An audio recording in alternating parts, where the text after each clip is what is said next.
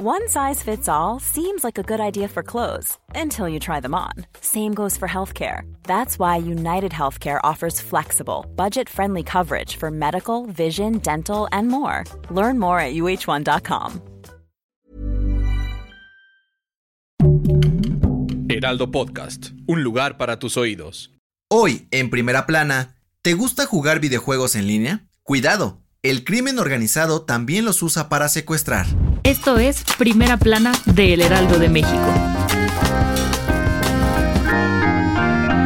Durante la conferencia mañanera de este miércoles, el subsecretario de Seguridad y Protección Ciudadana, Ricardo Mejía, dio a conocer que el crimen organizado está haciendo uso de la tecnología, específicamente los videojuegos, para reclutar o secuestrar menores de edad. De acuerdo con el funcionario, hace unas semanas detectaron un caso donde tres niños oaxaqueños fueron contactados por narcotraficantes a través del juego en línea Free Fire y les ofrecieron 16 mil pesos mensuales para checar frecuencias de radio y alertarles de presencia policíaca mientras ellos cometían delitos. Finalmente, la policía pudo rescatar a los menores y detuvieron a quienes los reclutaron. Debido a esto, la Secretaría de Seguridad Ciudadana alertó a los padres de familia asegurando que estas personas operan generalmente por las noches, mientras los padres de familia no están presentes, por lo que hizo un llamado a los adultos a tomar medidas para garantizar la seguridad de los pequeños. Para esto presentaron una serie de recomendaciones tanto para niños como para adultos, dentro de las que se encuentran no jugar ni chatear con desconocidos, establecer horarios de juego, no proporcionar datos personales, supervisar a los menores y reportar cuentas sospechosas si se detecta algún tipo de violencia o amenaza. En este sentido, el presidente Andrés Manuel López Obrador pidió a las madres y padres de familia limitar los videojuegos, pues aseguró que puede volver violentos a sus hijos. También sugirió ponerles más atención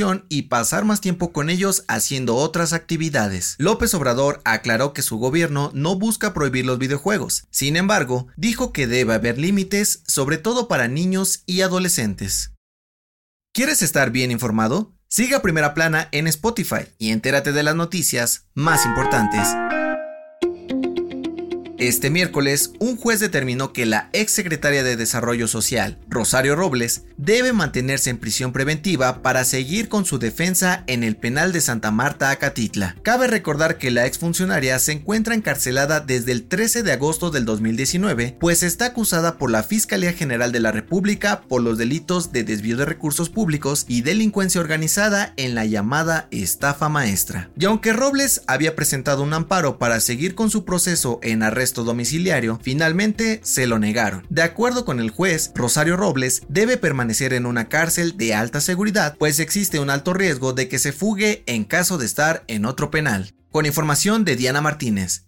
A romper el cochinito. Ahora viajar y turistear será más caro en todo el país. Y es que de acuerdo con lo presentado en el paquete económico 2022, a partir del 1 de enero subirán los costos de pasaportes y entradas a museos. Según el documento, el costo de los boletos para entrar a museos y zonas arqueológicas que son propiedad del gobierno federal aumentarán un promedio del 10%. Por ejemplo, actualmente entrar al Museo de Antropología te cuesta 80 pesos, pero a partir del próximo año te cobrarán 85 pesos. Además, los sitios en los que hoy en día es gratis la entrada ahora tendrán un precio de 65 pesos. Por otro lado, los pasaportes expedidos por la Secretaría de Relaciones Exteriores también subirán de precio el de 3 años pasará de 654 a 754 pesos. El de 6 de 1845 a 1998 y el de 10 subirá de 2840 a 3500 pesos. Con información de Iván Saldaña y Elia Castillo.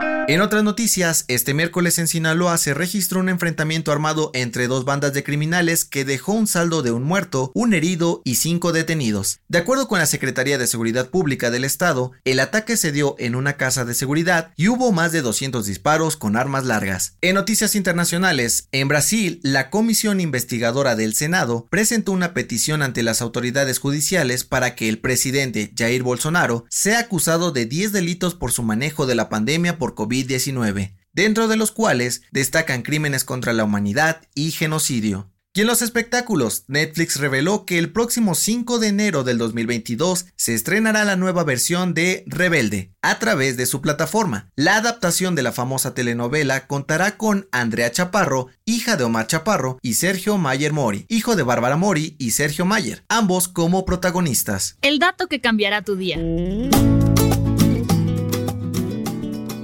De acuerdo con una investigación realizada por la revista de Psicología Experimental de Estados Unidos, nuestros cerebros están programados para que nos guste más la música que escuchábamos en nuestra adolescencia. Esto se conoce como nostalgia neuronal. Las canciones que escuchábamos cuando éramos jóvenes nos dan un golpe más fuerte de dopamina porque nos recuerda a lugares y momentos que fueron esenciales para formar nuestra identidad.